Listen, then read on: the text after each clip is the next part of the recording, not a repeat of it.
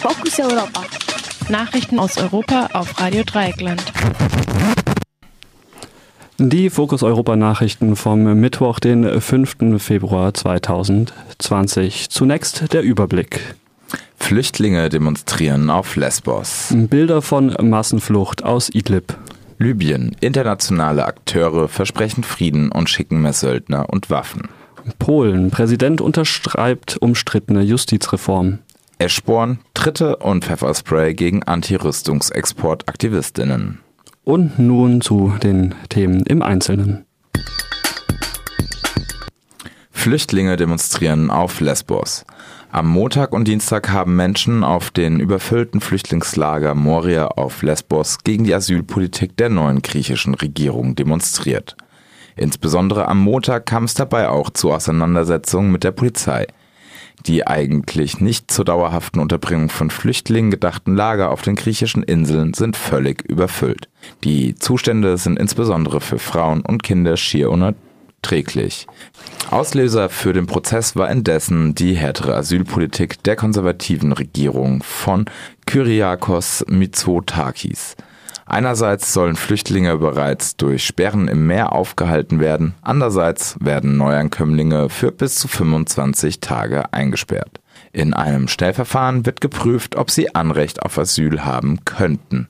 Geht es positiv aus, kommen sie bald auf das griechische Festland.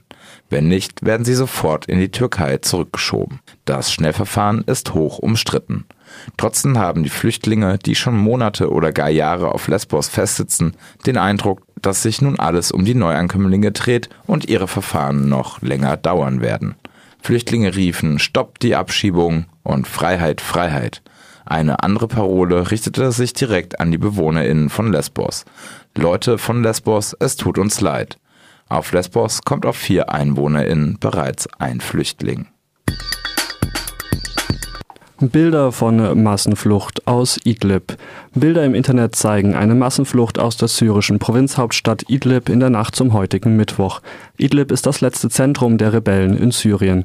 Die Authentizität der Aufnahmen lässt sich nicht überprüfen. Fest steht allerdings, dass bereits Hunderttausende aus der weiteren Umgebung von Idlib auf der Flucht sind. Ein Sprecher des Büros für humanitäre Koordination der UNO nannte gestern die Zahl von 520.000 zusätzlichen Flüchtlingen seit dem 1. Dezember.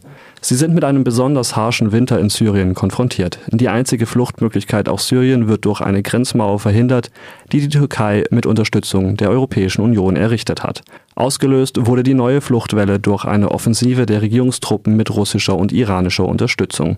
Die Kämpfe sind bis auf etwa 15 Kilometer an die Provinzhauptstadt Idlib herangerückt. Nach einer ebenfalls nicht überprüfbaren Meldung haben russische Flugzeuge Vororte von Idlib mit Vakuumbomben angegriffen. Die Bomben verbrauchen große Mengen von Sauerstoff.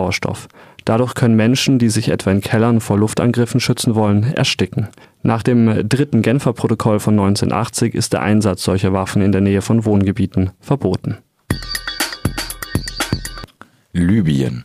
Internationale Akteure versprechen Frieden und schicken mehr Söldner und Waffen. Der UNO-Generalsekretär Antonio Guterres hat die Staaten kritisiert, die das UNO-Waffenembargo für Libyen weiter verletzen.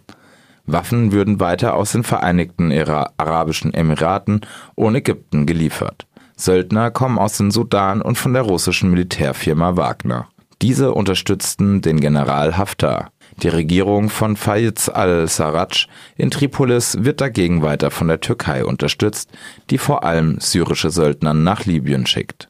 Die genannten Staaten hatten alle im Januar auf der Libyen-Konferenz in Berlin die Einhaltung des EU-Waffenembargos für Libyen bekräftigt. Auch die in Berlin vereinbarte Feuerpause wird ständig verletzt.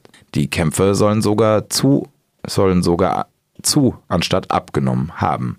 Guterres beklagte auch die zunehmende Eskalation der Konflikte im Jemen und in Syrien. Den Grund sieht er in einer Abkehr von Multilateralismus. Kurz gesagt, immer mehr Staaten handeln einfach auf eigene Faust. Internationale Organisationen und Abkommen verlieren an Bedeutung. Resolutionen des Sicherheitsrates werden schon nicht mehr respektiert, bevor die Tinte getrocknet ist, meint Guterres. Polen. Präsident unterschreibt umstrittene Justizreform. Der polnische Präsident Andrzej Duda hat gestern das umstrittene neue Justizgesetz in der PIS-Regierung unterschrieben.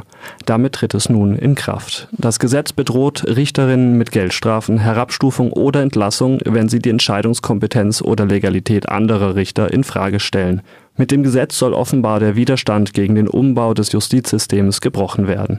Dies geschieht durch die Änderung des Pensionsalters und die Berufung von Parteigängerinnen der regierenden PIS an die Gerichte. Der Tagesspiegel schrieb von einer Erdoganisierung Polens. Das nun von Duda unterschriebene Gesetz verbietet den Richterinnen außerdem generell die politische Betätigung. Die polnische Opposition bezeichnet dies als Maulkorb. Die Europäische Kommission die Kommission der Europäischen Union hat wegen der polnischen Justizreform bereits mehrere Vertragsverletzungsverfahren gegen Polen in die Wege geleitet und Polen beim Europäischen Gerichtshof verklagt. Sanktionen muss die polnische Regierung aber nicht fürchten, da dazu Einstimmigkeit der EU-Staaten erforderlich wäre. Eschborn, Tritte und Pfefferspray gegen Anti-Rüstungsexport-Aktivistinnen. Eine Sprecherin der Kampagne Krieg beginnt hier hat gestern das Vorgehen der Polizei gegen eine Demonstration gegen Rüstungsexporte scharf kritisiert. Etwa 100 Menschen hatten von der Bund vor dem Bundesamt für Wissenschaft und Ausfuhrkontrollen kurz BAFA demonstriert. Das BAFA ist unter anderem für Exportgenehmigungen und Rüstungsgüter verantwortlich. Nach Angaben der Polizei drangen 30 Personen auf das Behördengelände vor, während 40 Personen Eingänge blockierten. Die Vertreterin der Demonstration bestritt gestern jedoch, dass es überhaupt Blockaden gegeben habe. Nach mehreren Stunden zogen die Demonstrantinnen freiwillig ab. Nachdem der Demozug die BAFA verlassen hatte, wurde er von der Polizei eingekesselt. Die Polizei setzte auch Pfefferspray ein. Das Medienkollektiv Frankfurt verbreitete eine Videoaufnahme von elf Sekunden Länge, die zeigt, wie ein Polizist gegen ein Trans Transparent und damit auch gegen die dahinterstehenden Aktivistinnen tritt.